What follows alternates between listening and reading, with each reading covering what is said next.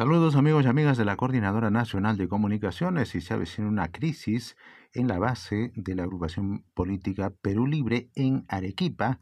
170 militantes de Perú Libre renunciaron a la agrupación política Perú Libre en el distrito de Mariano Melgar, denunciando ser utilizados por los congresistas por Arequipa para la recolección de firmas de la nueva constitución y acomodos en las candidaturas electorales para las próximas elecciones de octubre. Algunos de ellos anunciaron que la renuncia es al Comité Ejecutivo Distrital del partido, más no a la militancia a nivel nacional, responsabilizando al congresista Jaime Quito y María Agüero de acomodar a sus allegados y trabajadores como candidatos en las próximas elecciones regionales y municipales 2022 en más de seis distritos de Arequipa.